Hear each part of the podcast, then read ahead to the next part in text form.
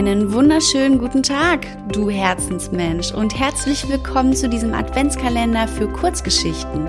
Heute gibt es wieder eine Kurzgeschichte von mir, die zum Nachdenken anregt und die Geschichte wurde von Gisela Rieger verfasst. Ich habe die Geschichte aus einem Buch von ihr, nämlich das Buch Inspiration fürs Herz. Ich wünsche dir viel Spaß beim Zuhören. Eine kleine Geldbörse. Ein Mann stand in einem Spielwarengeschäft vor einem Puppenregal. Er suchte nach einem besonderen Geschenk für seine Tochter.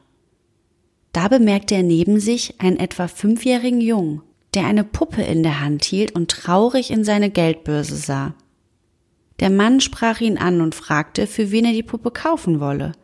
Der Junge sagte, seine kleine Schwester habe sich die so sehr gewünscht. Der Mann meinte tröstend, dass ja bald Weihnachten sei und das Christkind seiner Schwester bestimmt die Puppe bringen würde.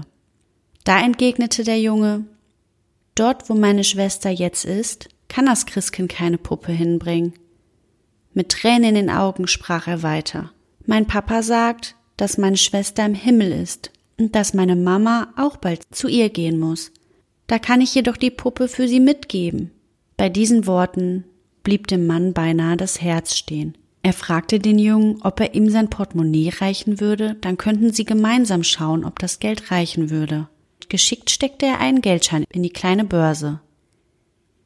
Beim Durchzählen stellten sie fest, dass mehr als genug Geld vorhanden war. Der Junge war ganz aufgeregt und sagte Ich habe letzte Nacht gebetet, dass Gott mir Geld für die Puppe gibt. Jetzt kann ich sogar noch für Mama eine Rose kaufen. Meine Mama liebt Rosen.